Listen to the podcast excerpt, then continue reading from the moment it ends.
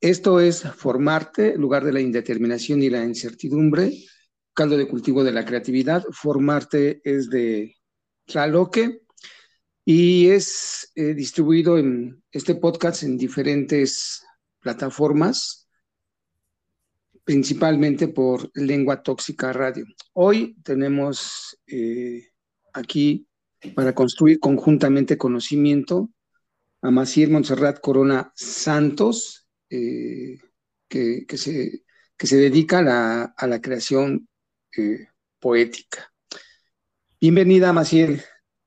Muchísimas gracias, eh, maestro Dilón, por, por tenerme en este espacio y bueno, por, por hacer lo que hace, que es difundir la obra de, de artistas y, pues darle ese enfoque pedagógico, eh, educativo. Muchas gracias. Creo que, creo que lo has dicho muy bien, Maciel. Acá, eh, bueno, cuando formamos docentes, eh, tratamos de que haya un dominio de contenidos, es decir, que sepan de lo que van a, formar. este es un saber especializado o cualquier saber especializado de alguna disciplina que lo dominen y lo lleven al, saber escolar con los alumnos en, las escuelas. Eh, a eso le llamamos transposición didáctica. Pero creo que también otra manera, no solamente con la lectura especializada de textos, eh, podemos tener dominio de conocimientos, sino también con eh, haciendo búsqueda y manejo de información. Eso nos va a remitir a las herramientas etnográficas, por ejemplo, la entrevista a profundidad. Y, bueno, es, es, algo que, insisto, de manera personal con los alumnos, conozcan personas, conversen, hagan registros eh, de las cocineras tradicionales, de las oralitoras tradicionales, que hay bastantes en las familias de cada docente. Cada docente es una historia de vida personal, pero también es una historia familiar y por lo tanto es una historia comunitaria, de región, de nación, del momento eh, histórico que estamos viviendo. Entonces, eh, sirven estas conversaciones y, te agradezco profundamente que, aunque no, no estés visualizando a los alumnos, pero estemos construyendo conjuntamente eh, conocimiento. Mucho de lo que vas a decir o que nos vas a compartir, espero que lo podamos acá llevar al, a los salones de clase. Hay una asignatura que se llama Lengua Materna Español, está, es el enfoque sociolingüístico y está estructurada en, prácticas sociales del lenguaje. Hay un ámbito de estas prácticas sociales del lenguaje que es el de diversidad, eh, diversidad lingüística y cultural, y tenemos otro que es el ámbito de literatura con prácticas sociales del lenguaje, de lectura y escucha de poemas. Lo que menos queremos es que haya un enfoque historicista que no es malo, desde luego, y recuperar lo que, lo que otros creadores en otras épocas, en otros contextos han hecho, pero me parece que también es, es muy importante eh, lo que se hace ahora. Bueno, en este, en este orden de ideas, quiero, eh, bueno, propongo la, la siguiente pregunta. Eh, sé que ah, quizá no eres formadora especializada, digamos. me parece que no tienes un estudio específico, así como para formar, pero sin embargo formas, interactúas con muchas personas, haces que, que traten de amar la palabra, que traten de apreciarla, visibilizar estas, estas raíces lingüísticas, estas formas eh, muy singulares de, expresión. Entonces haces funciones eh, formativas. Y en tu proyecto de vida, eh, cuando eras adolescente, te enfoco en adolescencia y juventud porque es el, son los sujetos de estudio, de formación que tenemos en la escuela normal. Son adolescentes jóvenes de 12 a 15 años en, en lo que aquí en México llamamos escuela secundaria. Entonces, en tu proyecto de vida, ¿visualizaste que ibas a llegar hasta esto? Ah, pues la palabra siempre ha sido para mí muy importante. Eh, tuve excelentes profesores de español en lo que sería en México la prepa. y bueno, ellos eh, de alguna forma inculcaron ese amor por la palabra. Eh, desde que, bueno, yo creo que desde que era más que adolescente niña, em, siempre me causó curiosidad, pues el sonido de las palabras, el significado. Yo recuerdo que mi madre iba yo por la calle y, le pedía yo a mi mamá que pues me leyera las, los señalamientos en México, porque yo migré muy pequeña a Estados Unidos. Entonces, cuando digo pequeña, me refiero a los ocho años y pues, pues crezco aquí en California, en una ciudad predominantemente mexicana, la ciudad de Santana, California, que está como a dos horas de Tijuana, México. Em, entonces, pues yo siempre tuve esa curiosidad por, por aprender, por el conocimiento. Eh, siempre me gustó también eh, ayudar a que otros niños aprendieran a leer. Siempre fui voluntaria después de escuela en diferentes programas y después eh, ya más de grande, es decir, ya cuando tenía como 19, 20 años, pues empecé a trabajar dentro de las escuelas, como aquí se le llama tutora, que es asistente de maestra en, diferentes partes. También este, pues enseñé inglés en México durante un año y medio, casi dos. Eh, entonces mi amor por, por, las letras, por, el, por los idiomas, eh, ha sido siempre muy fuerte y, yo lo pude observar o ahora ya lo analizo de, grande, pues que siempre fue mi, es mi obsesión, las lenguas y cómo la, la lengua cualquiera que ésta sea, em, transmite conocimiento y es un misterio para mí, eh, porque cada, cada letra pues está colmada de, historia, de tradiciones eh, y bueno, de, de, muchísimo conocimiento, ¿no? Y están ahí para ser observadas, analizadas y descubiertas. Entonces, eh, pues yo creo que sí, desde niña lo, pude ver. Eh, y bueno, pues aquí estamos.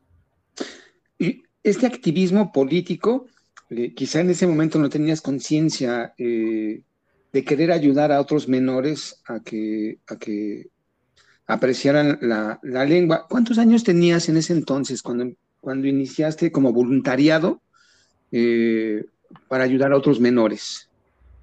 Pues esto fue en, la escuela. Comencé a, ser voluntaria a los ocho años.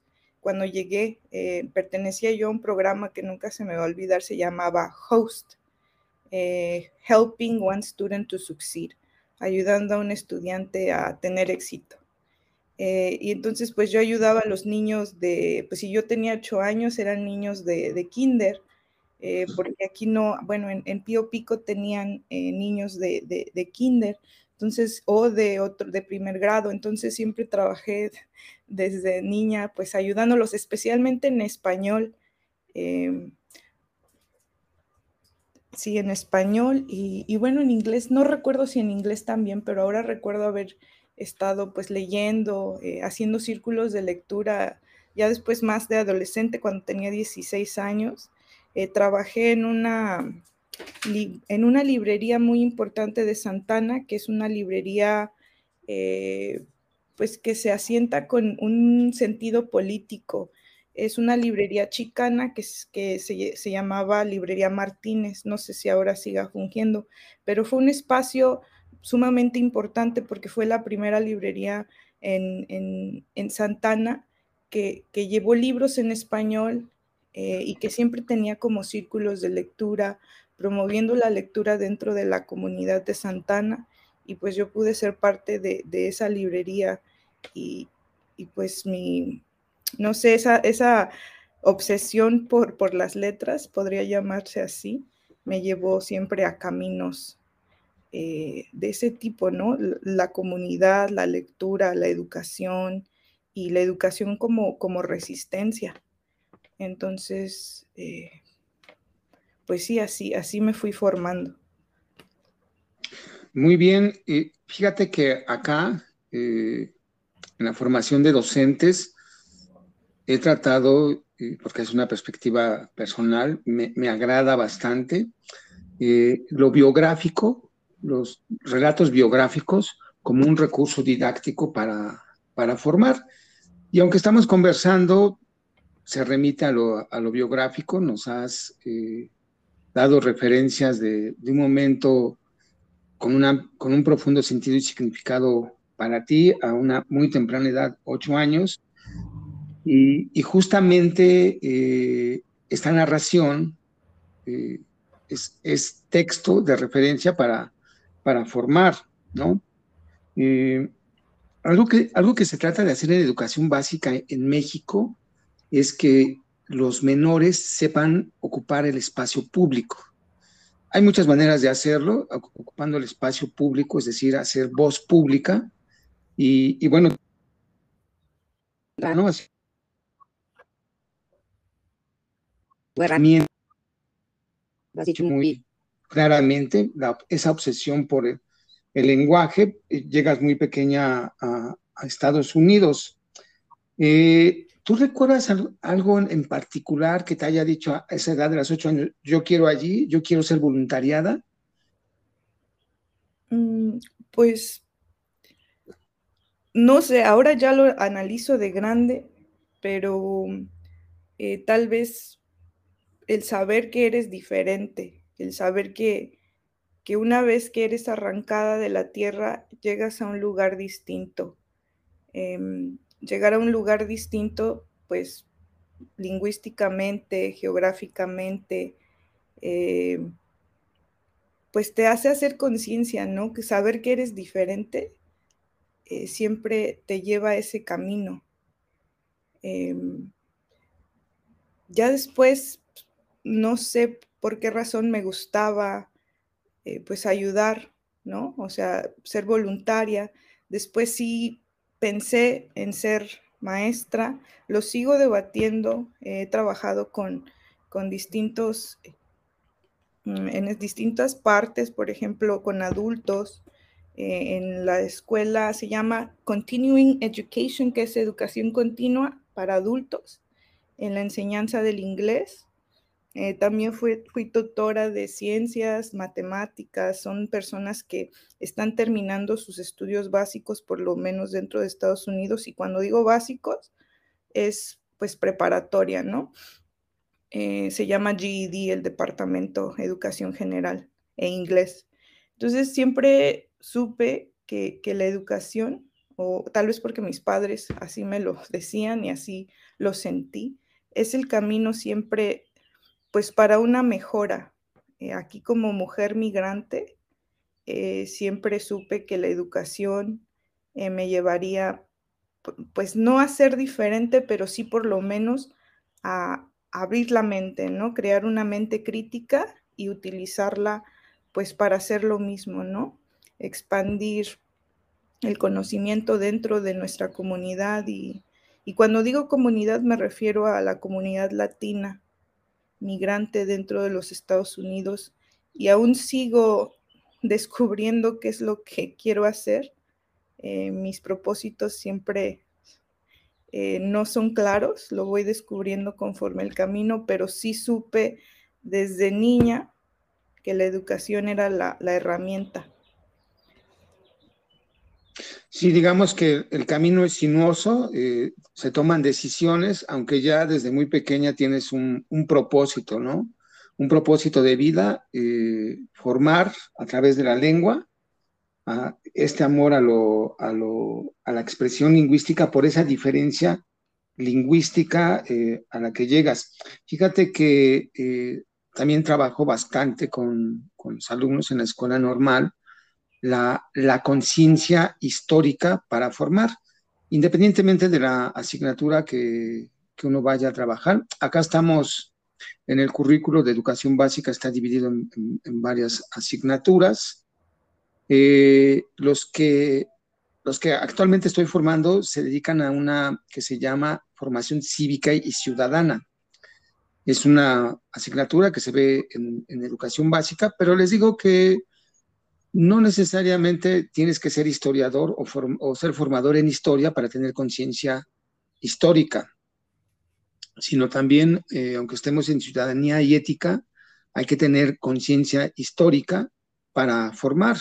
Eh, eso creo que hace tener otro, otro, otro valor hacia, hacia el momento de, interactuar con los, con los menores. Eh, a mí me gusta de manera muy particular la historia y siempre le doy este enfoque. Por ejemplo, lo biográfico narrativo tiene que ver con, la historia, eh, porque la, el, conocimiento histórico nos sirve, sí, para ver de dónde venimos, pero también identificar esos errores que hemos hecho en el pasado, como sociedad, como eh, etnia, eh, como gobierno, como Estado, identificar esos errores y no eh, repetirlos, no repetirlos y evitar que haya más errores. Para eso nos sirve el conocimiento histórico, no es para tener de memoria los grandes personajes, los eventos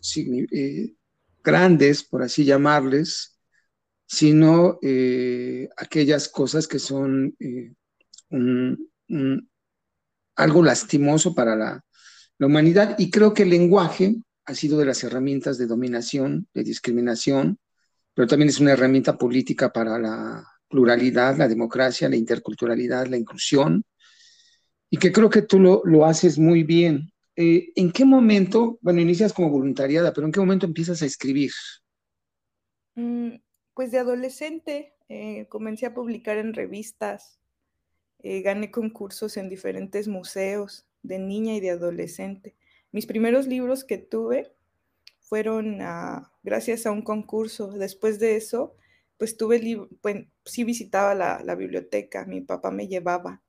Y, pero mis primeros libros, que fueron cuatro, me los gané en un concurso en esa misma escuela, Pío Pico, ya después, más grande, a los 16, eh, había concursos en, museos locales, aquí se le llama un museo que se llama Bowers, Bowers Museum, eh, y hacían un concurso anual de poesía, eh, donde participaban pues todos los, adolescentes de diferentes mm, preparatorias, y pues ahí fue mi segundo concurso que, gané y siempre estuve interesada en, compartir la, palabra. Eh, publiqué también en, un, en, la, escuela, en la universidad, eh, en la licenciatura y también en prepa. Ya después en la maestría también seguí pues escribiendo muy esporádicamente, porque pues la, la universidad pues te consume y a veces no, no te deja suficiente tiempo para, para seguir desarrollando tus obsesiones, ¿no? Y especialmente en este país que, que la productividad, el capitalismo, eh, siempre te lo implantan, ¿no? La radio, la televisión. Es por eso que ya he dejado de, leer, digo, de, ver la tele, de, escuchar la radio, especialmente los, la radio local eh, de aquí, la, que se le puede decir, eh, pues la que tenemos accesible. Ahora ya escucho solamente radio por internet, ya no la radio local, debido a su contenido y, a veces es muy ridículo. Entonces, a lo que voy es que siempre, de alguna forma, la poesía en específico siempre estuvo presente, desde mi niñez, adolescencia y ahora de, adulta. Eh, así ahora lo, observo y, lo analizo. Tus, tus, progenitores, mamá, papá, eh, tienen aprecio por la, lectura, por los libros, por lo alfabético, la literacidad? Mi mamá solamente tuvo una educación hasta tercer año de primaria. Acá en México. En México. Pero conforme yo soy la más pequeña y creo que de alguna forma ella siempre estuvo ahí eh, y también mi papá apoyándome y yo siempre compartiendo. Y creo que hasta ahora ya de adulta, eh, yo enseñé a mi mamá a leer, sí leía mi mamá y escribía, mm, pero no tan fluido. Entonces ya de grande yo le enseñé a mi mamá a, mejorar su letra, a, leer más fluido. Le decía, mamá, este, pues ayúdame a leer y le daba un libro y ella pues leía, ¿no? Eh, mejorando siempre. Y de hecho hace como dos, tres años eh, compré una versión del Quijote eh, corta, una versión resumida. Y se lo regalé y ella lo leía cada noche. Entonces, creo que yo he sido la clave importante para que ellos aprecien eh, la literatura. Eh, entonces, para contestar la pregunta, sí. Ellos siempre han estado interesados, ellos siempre sabían que era importante o es importante, pues, educarse, mi papá eh, le encanta leer, él sí tuvo más, eh, yo también tiene que ver por, yo creo que por ser hombre eh, y tener menos responsabilidades en la casa, porque pues sí tenemos que admitirlo, mi padre crece dentro de un seno familiar heteropatriarcal, machista, y pues él sí, él sí tuvo la oportunidad de terminar hasta la prepa. Y él le gusta mucho la historia, le gusta leer el periódico y pues leer, eh, informarse. Y, bueno, pues mi, papá es, un ser muy inteligente, mi madre también, claro. Eh, y sí, ambos siempre se interesaron por, por que yo fuera a la biblioteca, por tener mis materiales siempre listos. Eh, por, ya después de, que yo comencé a pedir libros, pues mi papá hizo todo lo posible, me llegaban por correo, me los pedía por catálogo eh, y me llegaban por correo. Enciclopedias, eh, libros para niñas, para, para niños, o sea, en ese, en ese entonces. Entonces sí, sí, sí, siempre se preocuparon porque tuviera como las herramientas y de alguna manera sí fomentaron la lectura en mí. Muy bien. ¿Cómo se llama tu perrito? ¿Qué crees que en otras he estado escuchando mucho de tu palabra, eh, haciendo un, poco de etnografía digital y he escuchado al perrito cuando, cuando estás conversando, ladra. ¿Cómo se llama? Tengo tres cholos y tengo ¡Ay, qué bello! tres, o tengo seis en total y un gato. Entonces son varios, los estoy viendo. Pero cholos. son los pelones, porque también hay sí, sí. y tres, claro. Ajá, pero ella es la que más ladra, se llama Shanti. Ya, qué bien. Sí, dije, este, yo ese ladrido ya lo he escuchado. Quiere, quiere participar, quiere decir también. Sí, es, es rebelde. bueno, eh, mira, hay algo que a veces uno suele hacer reflexión de la vida y, recapitulas y, haces filosofías de vida, aunque uno no quiera, ¿no? Como que es parte inherente de, la humanidad, del estar vivo, vivo en, mayúsculas. Y bueno, eh, no sé, pero quizá en algún momento de tu vida tuviste conciencia de tu responsabilidad política, histórica, del momento coyuntural que, que vives. Quizá fueron los estudios superiores quizá fueron las experiencias de vida, quizá las dos cosas, pero uno suele tener la creencia de que el adulto tiene esta responsabilidad histórica, política, hacia la generación que, viene. Y, desde luego la hay, ¿no? Hay que formar a las nuevas generaciones. Acá hay una asociación civil en la que, eh, en la que participo activamente. Me encanta porque recuperan, se llama Niebla y Tiempo, y, muy recientemente acaban de lograr algo histórico en México por parte de la sociedad civil organizada. Eh, Tulancingo, muy cerquita relativamente de, Ciudad Sagún. Eh, en Tulancingo hay un sitio que se llama Guapalcalco.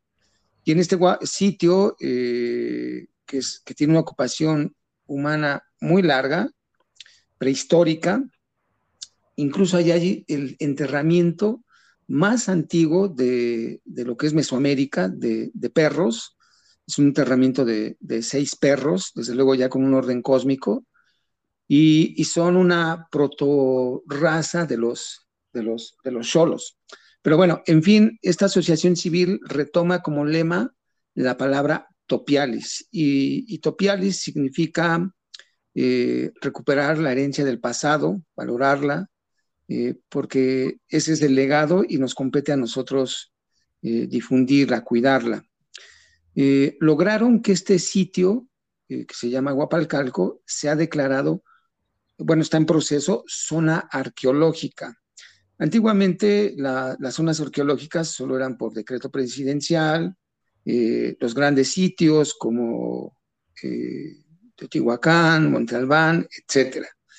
Pero eh, Guapalcalco es la primera en la historia de México que es a través de la sociedad civil organizada.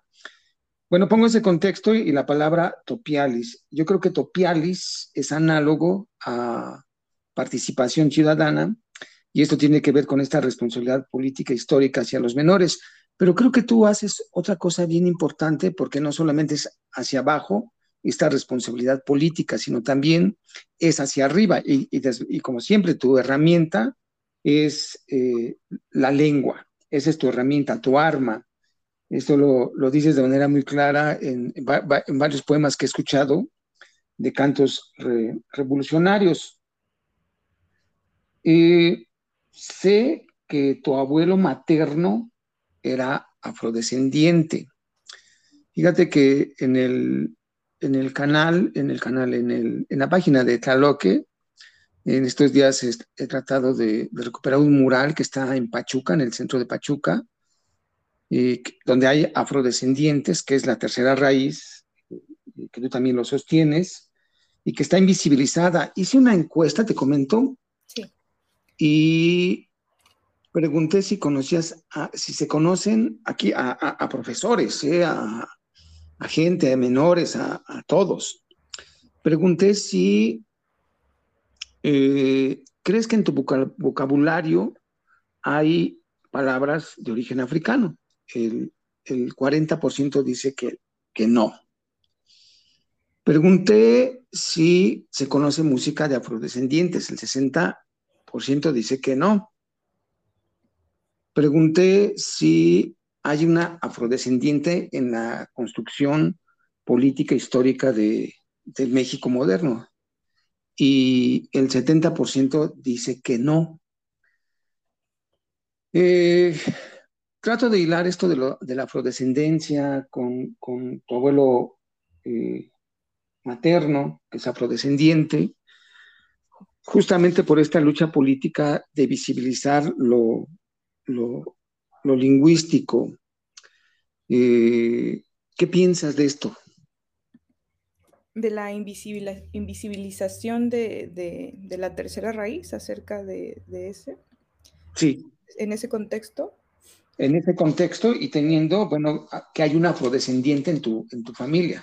Sí, claro que sí.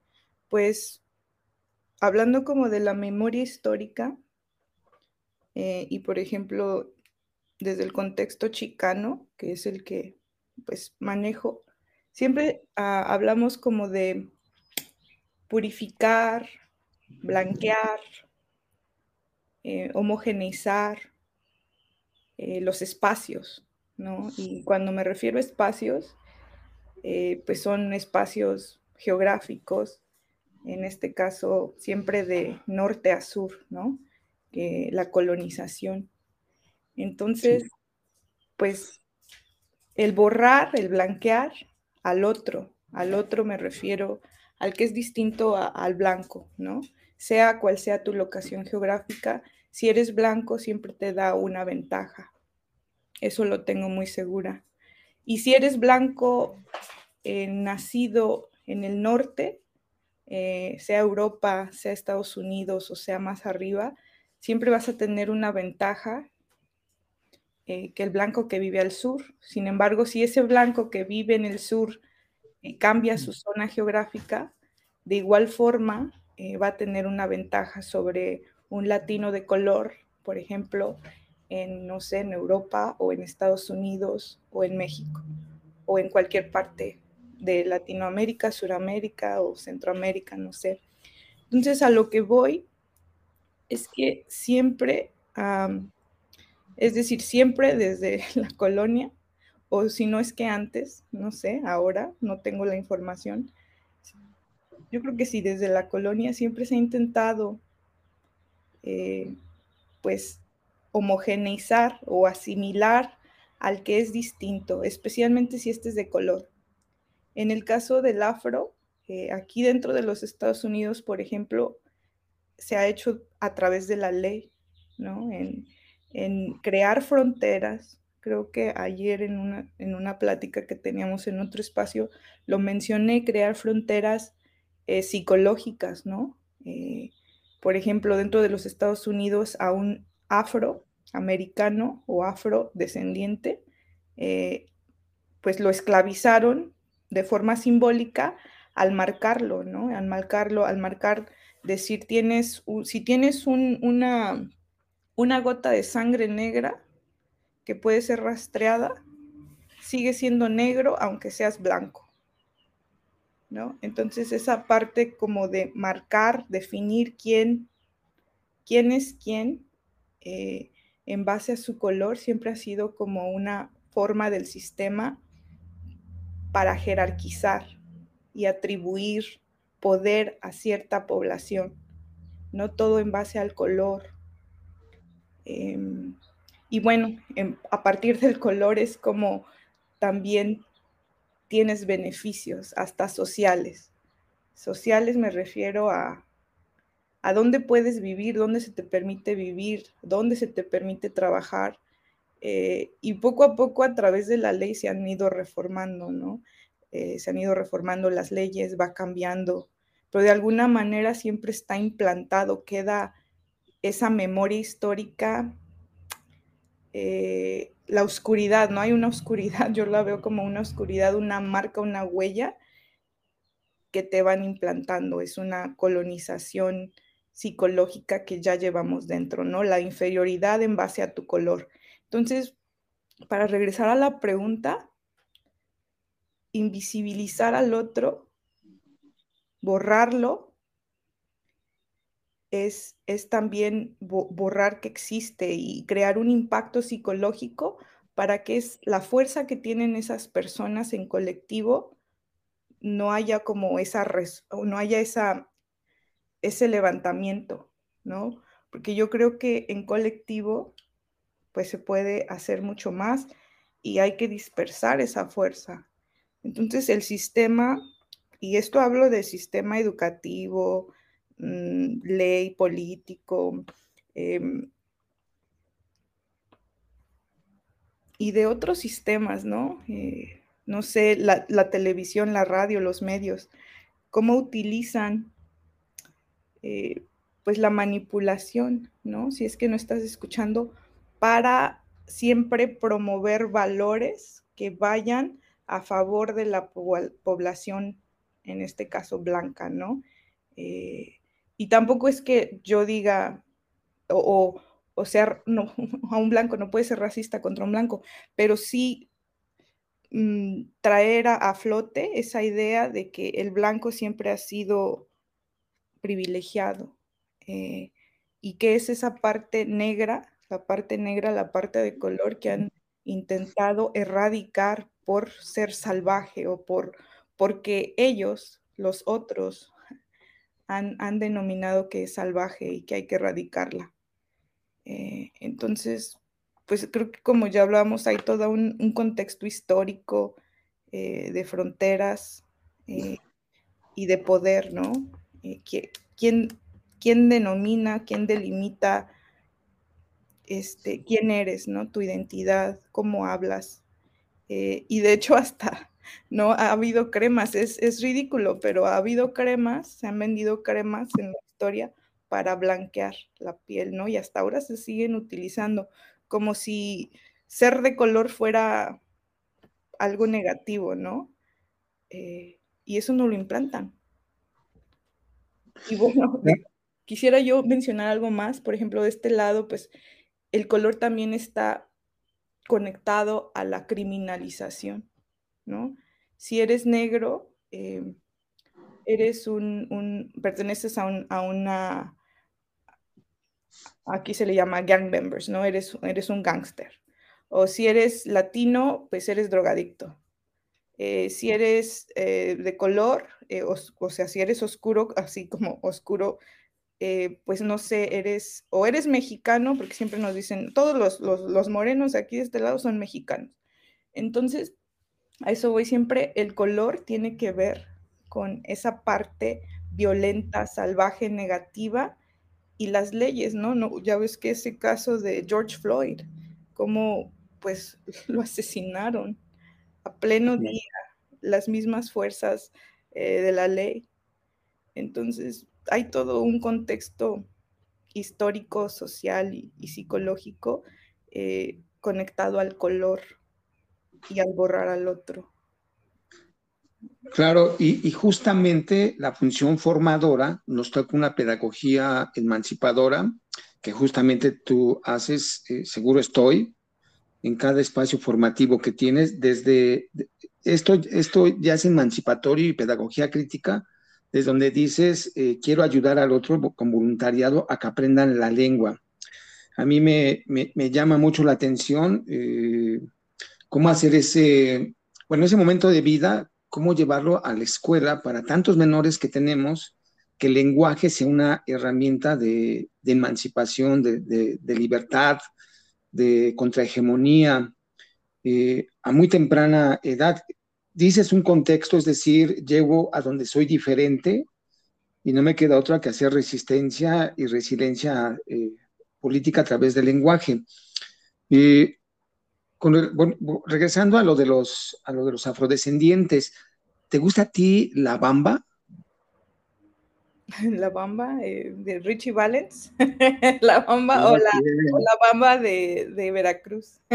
la, bamba, las dos, pues, tienen la, refieren a, la misma región, a los mismos afrodescendientes. La bamba, eh, ¿te gusta la marimba? Sí, claro. Eh, muchos, muchos de acá, cuando estuve haciendo esta conversación con personas en la calle en, Pachuca, allí están los videos en, la página de Tlaloque, se sorprendían mucho cuando les dije que bamba, marimba, eh, eran palabras africanas. Y decían que no, no, no, no, no lo sabían, pues, ¿no? Y justamente eso es blanquear no solamente el color, sino también el lenguaje, invisibilizarlo y, justamente ayer invitaba, eh, daba algunas ideas para que hiciéramos propuestas didácticas en las que recuperemos este lenguaje que, también que está allí, ¿no? Eh, el mesoamericano, el, náhuatl, la cosmovisión náhuatl, que era el grupo dominante a la llegada de los españoles en lo que hoy es México. Eh, y digo que ellos también ocuparon muchos territorios y los nahuatlanizaron, ¿no? Los, los, los transformaron en sus vocablos al, náhuatl. Y bueno, esa es la, lo más, la referencia más inmediata que tenemos del mundo prehispánico, esa cosmovisión mexica, pero también en el lenguaje hay otras cosmovisiones como esta de afrodescendiente con, con bamba, marimba, este, y también cuando les dije que eh, José María Morelos y Pavón, que es uno de los iniciadores del movimiento de emancipación de la colonia eh, española, una emancipación a la corona, era afrodescendiente, pero que está blanqueado, es, como, como bien refieres, lo, eh, hay algunos cuadros donde José María Morelos y Pavón es blanco y con la nariz recta y, cuando él era eh, de rasgos de afrodescendientes. Lo mismo que Vicente Guerrero, otro insurgente del siglo XIX en México, es afrodescendiente y, y, también eh, fue blanqueado. ¿Conoces la palabra chingar? Sí. También es de afrodescendientes, es de, de origen africano. Es una palabra quizá de las más empleadas en, cualquier momento. Y, bueno, allí está la invisibilización, ¿no? Que, nos, que nos sigue a, nuestro, a nuestros días. Y, entonces, en, ese momento, en, esta, en esto que hemos arribado, ¿cómo, cómo puede, eh, con, esta, con este afrodescendiente, tu abuelo paterno, materno, perdón, que cortaba caña en Veracruz, ¿cómo se puede recuperar una, un lenguaje de español que tiene tres raíces? Pues a mi parecer, eh, pues educándonos, por ejemplo, saber leer, no sé, ahora se me viene, no sé, la etimología de cada palabra o realmente implantar la curiosidad en, nuestros niños, jóvenes, adultos, ¿no? Por investigar, tal vez esa palabra no la conozco. Eh, yo siempre lo hago, tal vez cada vez que alguna palabra me causa curiosidad, busco su etimología, busco su, pasado, ¿no? Y he encontrado pues palabras maravillosas.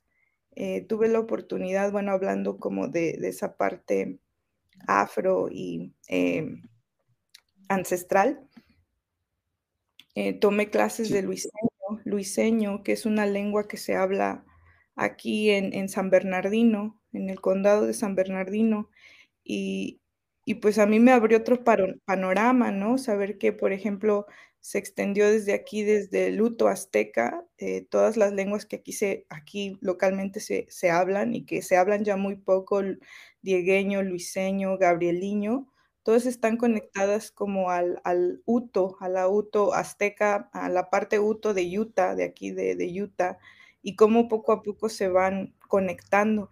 Entonces las palabras eh, por eso decía al comienzo que las palabras para mí son misteriosas, porque, o sea, tienen un significado, pero más allá de su significado, ah, hay huellas, rastros, ¿no? Dentro de cada, de cada sonido, eh, de cada sílaba, hay, hay una raíz, la cual está ahí vibrante, pero hay que llegar, ¿no? Hay que, hay que investigarla, cada, cada, cada parte, cada sílaba, hay que investigar de dónde viene, rastrearla y saber eh, su sonido, su significado y, de dónde viene, ¿no? De la parte geográfica y cómo llega hasta nosotros ya castellanizada o dentro del español. Entonces, para mí, como, como mencionaba al comienzo, las palabras son un misterio y creo que ese misterio, esa curiosidad debe de ser implantada en cada una, uno de nosotros, eh, pues para, para conocer, ¿no? De dónde, de dónde venimos, porque como decimos, la palabra también está, la lengua está conectada a nuestra identidad, como ya lo, mencionabas con la palabra marimba y bamba, o de hecho en el son jarocho, ¿no? Que, que hay muchos también, muchos cantos que son afrodescendientes. Entonces, eh, pues yo creo que esa es la mejor manera, aunque yo creo que puede haber muchas, pero ahora es la que se me ocurre. ¿No? Y está bien, decía yo que es una construcción conjunta del conocimiento y, creo que coincides conmigo cuando, cuando sostenía este, este supuesto de que para formar necesitas tener conciencia histórica. Entonces, si es lenguaje, conciencia histórica del lenguaje. Si encuentro una palabra como cafre o, eh, pues sí, cafre o, moronga, que se usa mucho en México, la, moronga es, eh, eh, sabes, es un, platillo tradicional mexicano, hecho con base de, sangre, pero es un guiso de afrodescendientes. Ya es parte de la cocina tradicional mexicana, pero justamente también a las personas que tienen este color oscuro, su tez, su piel, se les dice morongos o morongas, ¿no? Por, referir a lo, a lo, oscuro. Entonces, ¿cómo, ¿cómo se va haciendo este, este guiso un sustantivo, pero que también tiene una, una, una historia? Y creo que son las características de esta pedagogía, ¿no? Si es lingüística, tenemos que regresar a, la historia, de dónde viene esa palabra, quién la hizo, por qué la hizo, por qué se olvidó su significado, por qué se, olvidó eh, quién la dijo. Y eso qué implica eh, en términos sociales de, de, invisibilizar, que, está muy cerca, la invisibilización de la discriminación. Entonces, cada que descubrimos una palabra, eh, cada que descubrimos una palabra, su etimología, su historia, su contexto, estamos saldando una deuda con, el pasado. Y creo que ese es una, eh, debe ser un propósito de todo formador, saldar las deudas con el, con el pasado, reparar ese daño. Si antes era invisibilización, ahora las vamos a visibilizar. Vamos a decir que moronga, cafre, eh, marimba, bamba, eh, son de afrodescendientes que están en la costa chica de, México y que son parte de, nuestra raíz. Eh, hay, una última pregunta, Maciel. Eh, tú te fuiste construyendo tus, tus, herramientas de vida, tus estrategias, como bien dijiste, reflexionando en algunos momentos. Nosotros en educación básica en México tratamos que, hacia el terminar la secundaria los alumnos tengan estrategias de vida, que puedan vivir en, el mundo. Y, acá como contexto, debes de saberlo, muchos adolescentes que salen hacia los 15 años de la escuela que acá llamamos secundaria y que eh, tienen el objetivo de migrar hacia Estados Unidos. Desde luego que no saben lo, o tienen ciertas creencias de lo que les espera, pero es diferente esas creencias a lo que realmente les espera allá. ¿Qué, herramientas de vida crees propondrías tú para un adolescente que quiere migrar? Herramientas de vida, pues lo mismo que al comienzo eh, ya platicamos. Em, la educación, ¿no? La educación eh, en cuanto a qué es lo que va a suceder en el camino, ¿no? Primero, eh, migrar de forma ilegal, es decir, sin documentos, hacia Estados Unidos, como ya lo sabemos, es sumamente peligroso y me río por nervios, porque hace cuatro años perdí a un tío en la frontera de Texas, eh, México-Texas, y lo encontraron después de tres meses.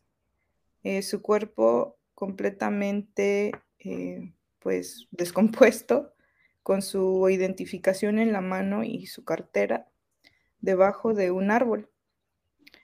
entonces, eso para mí me ha marcado demasiado, de una forma pues inimaginable. Eh, saber que llegó de regreso en urna. Mm, eh, su cuerpo quedó en la parte frontera de Estados Unidos. Entonces, cuando dimos parte a las autoridades mexicanas, ellos mm, solamente dijeron que podrían recuperar el cuerpo pero como quedó de este lado de la frontera, tenían que calcinarlo de este lado. Entonces lo, incineraron y, lo dejaron pasar solo así. Llegó a, su, a la casa donde su esposa vive ahora, o su ex esposa vive en, una, urna, en una urna eh, incinerado y esa fue la única forma en que pudo cruzar.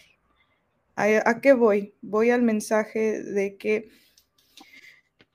pues, migrar sin documentos es sumamente peligroso y no lo recomiendo a nadie porque, pues, la frontera es muerte. O sea, no sabes, hay incertidumbre en la frontera, es, algo muy difícil. Yo nunca he estado en esa situación que también eh, me posiciona en un estado de privilegio, entonces, educarse, migrar tal vez con, visa, aunque sea un proceso largo, tedioso y, cueste demasiado, porque lo sé, pero seguir educándose, tal vez migrar eh, ya de adulto y con educación eh, de lo que pasa en, en el transcurso de ese viaje, pero mi recomendación es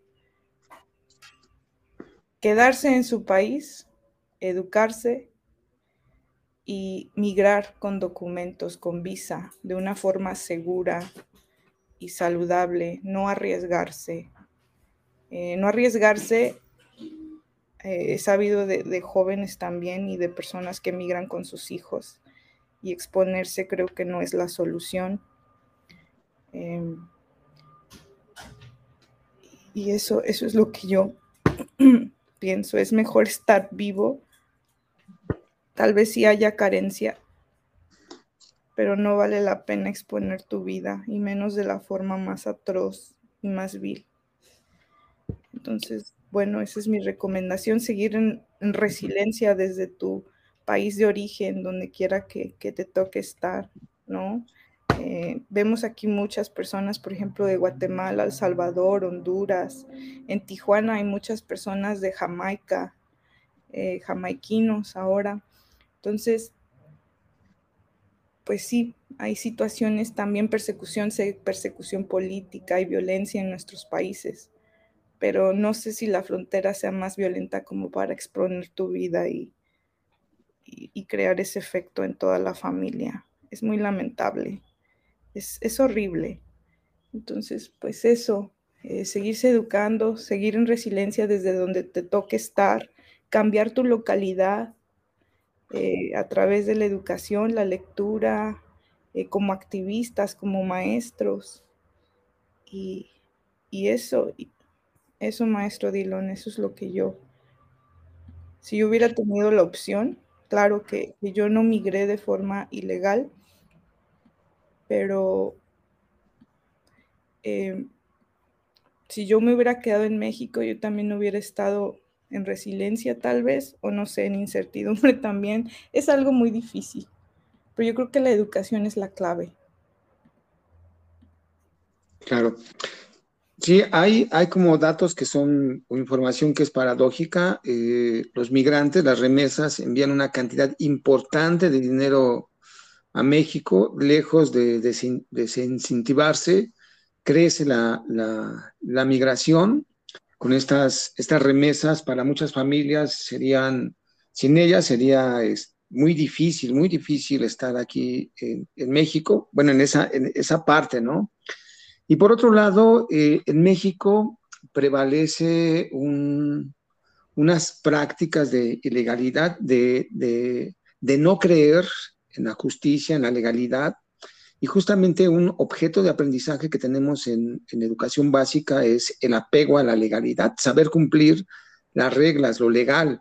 Y justamente es, es lo que estás diciendo y allí coincidimos. Es decir, es muy diferente la migración legal a la migración ilegal. ¿no? La migración ilegal eh, tiene unos riesgos muy, muy, muy importantes.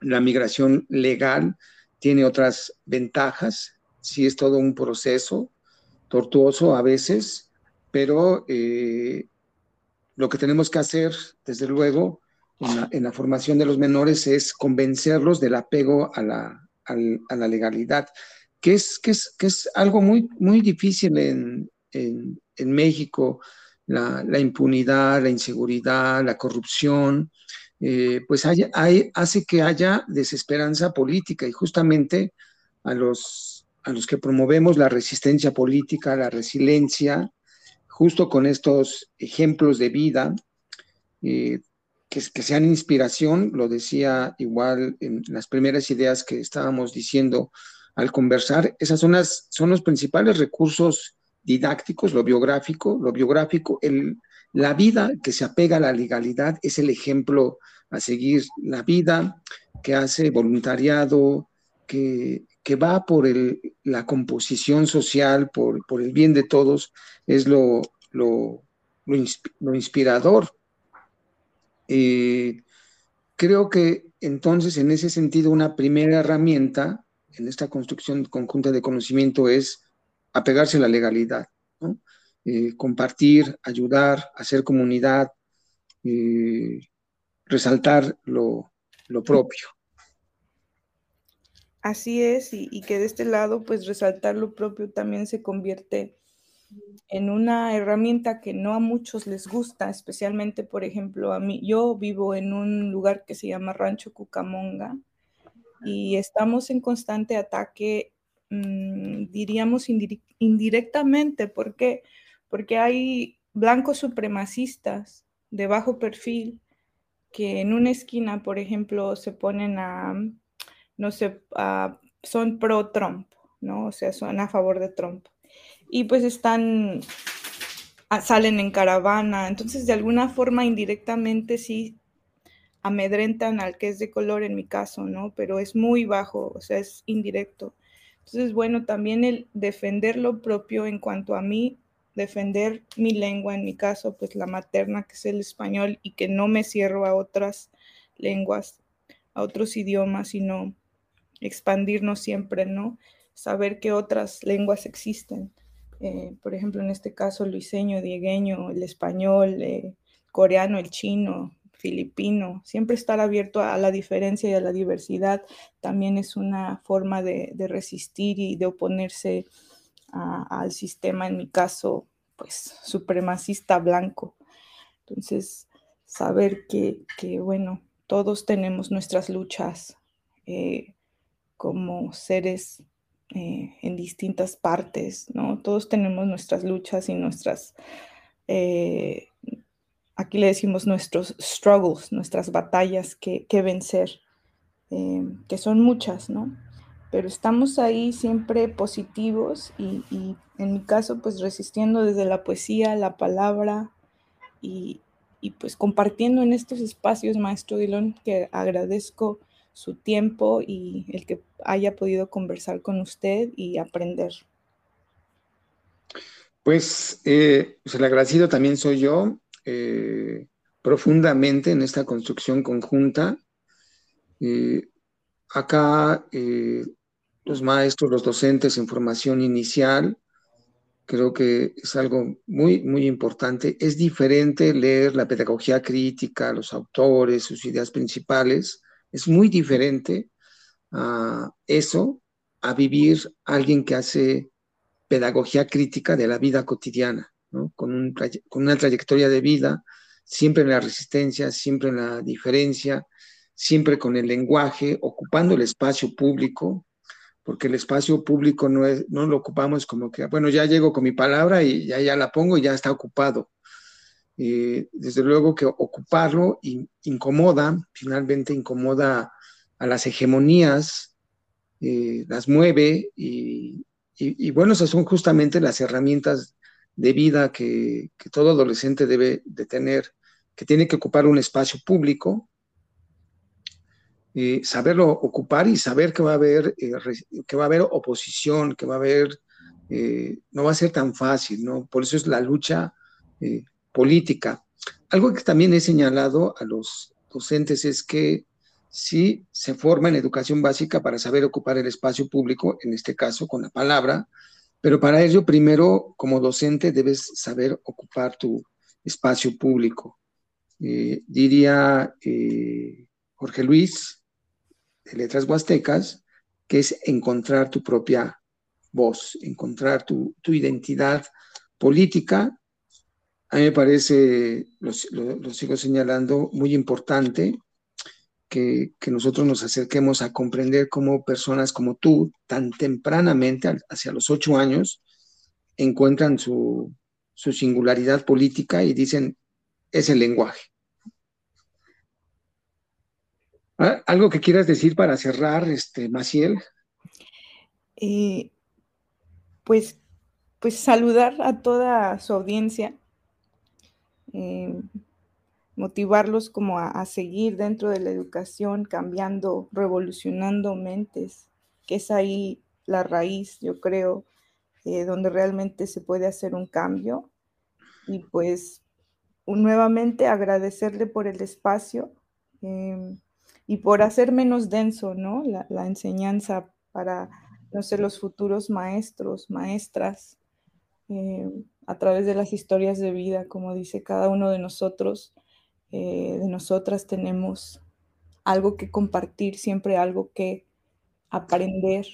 Eh, y no todo está en la teoría y en, las, en, las, en los libros tan densos y a veces tan complejos, sino eh, también en, estas historias personales que también es una micro resistencia, ¿no? Son micro resistencias que no es tan micro, sino que es, son, son historias que compartes y con siempre con una, una moraleja, ¿no? Con una enseñanza. Entonces, bueno, muchísimas gracias. Es otra forma de, es otra forma, otra técnica de, enseñanza, ¿no? A través de historias, eh, nuestras propias historias. Y pues nada más eso, maestro, muchísimas gracias.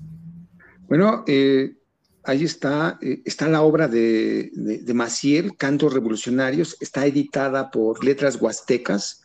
Se ponen en contacto con Letras Huastecas, esta editorial, y, consigues este, esta maravillosa obra de Maciel, Cantos Revolucionarios, justo de lo que estamos hablando, revolucionar, y que puede ser un, yo estoy seguro que, como especialistas en docencia, en educación, ese libro, con todo este contexto que hemos conversado el día de hoy, con, toda la información que tú busques de Maciel, hay, varias entrevistas, están sus publicaciones en su, Facebook, eh, todo lo que hace eh, y que tú eh, tengas esa obra, bueno, te va a llevar a, hacer un buen trabajo en interacción con los menores en educación básica en México.